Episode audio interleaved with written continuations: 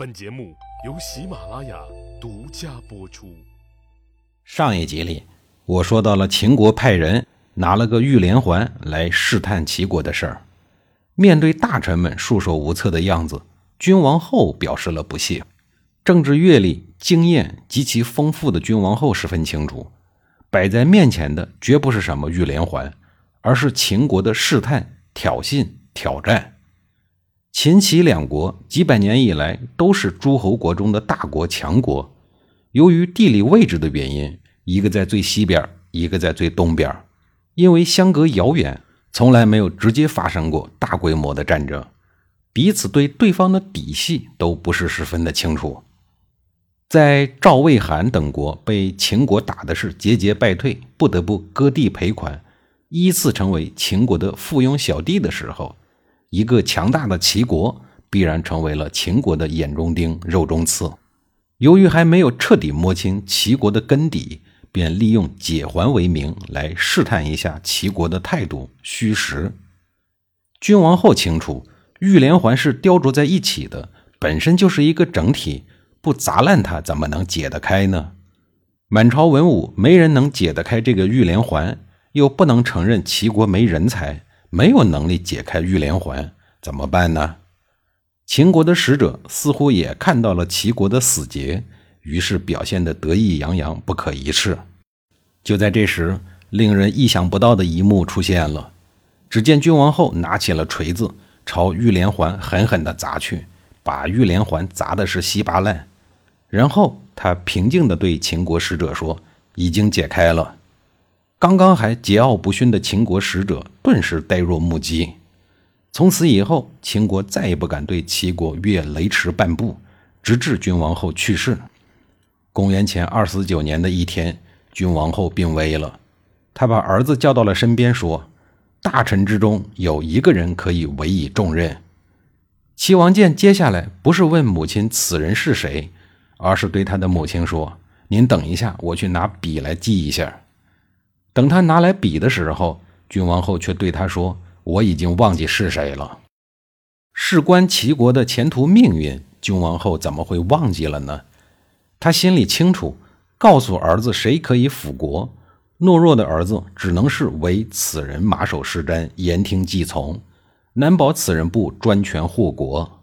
与其这样，不如不给儿子这根拐杖。没了拐杖的巨婴儿子，也许能学会独立行走。哎呀，顺其自然吧，兴也罢，亡也罢，都是天意。为娘是再也不能帮你了。就这样，君王后满怀忧虑地离开了儿子，离开了自己苦苦支撑了四十多年的齐国。在君王后主政的期间，齐王建形同傀儡，毫无建树。这和君王后疏于对儿子的教导和培养有极大的关系。或许是他自身的能力太强。使得儿子最终成为一个依赖性极强、优柔寡断的君主。母亲去世以后，毫无胆识、主见的齐王建将依靠的眼神投向了母亲的弟弟、自己的舅舅后胜。后胜担任了丞相以后，秦国间谍很快了解到，这是一位胸无大志、贪财享乐的人。秦国人正是看中了这一点，经常给后胜赠送黄金珠宝。秦国用重金收买了后胜以后，又以最大的力量去策反齐国的官员，让他们给齐王建不停的大灌特灌秦齐友好、互助互利的迷魂汤，并教唆他在秦国攻打东方五国的进程中采取中立的立场。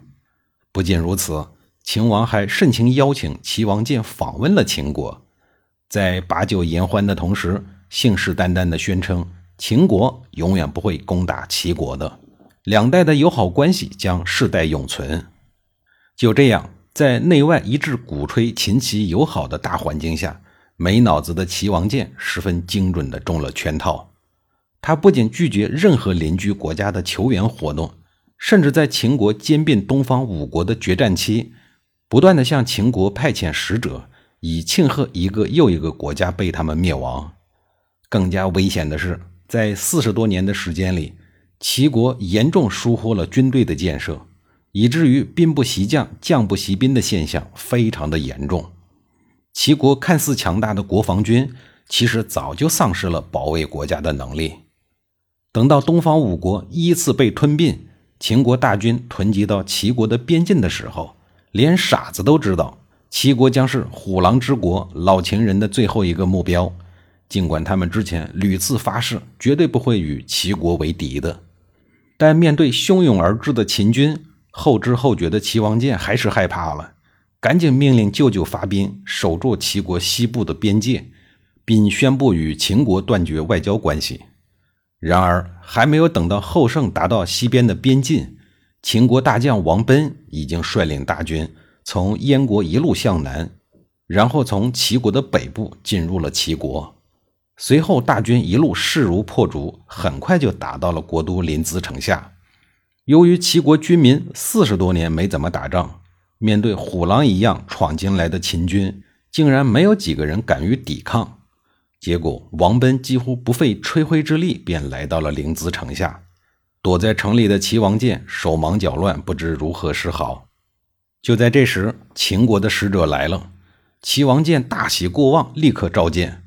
秦国使者说：“如果齐王建愿意举国投降，秦王会慷慨地拿出五百里的封地，让齐王建做一个封君。”这一下，齐王建可算是抓到了最后一根救命稻草了。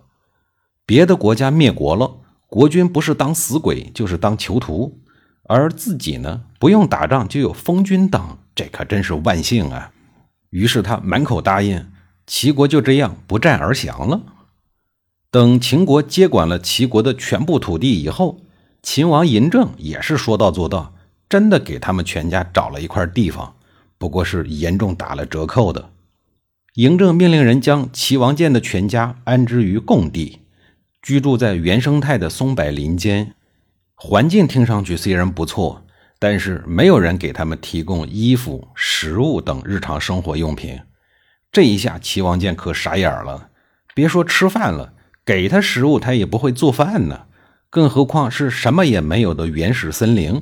没多久，齐王建全家饥寒交迫而死。《战国策·卷十三》记载说：“随入秦，处于共松柏之间。”饿而死。齐王建死后的谥号是齐废王。齐国卒了，享国八百二十三年。这八百多年的国家说没了就没了，还是怪可惜的吧？怎么也得再多说几句吧。下一集里，我再给您念叨一会儿。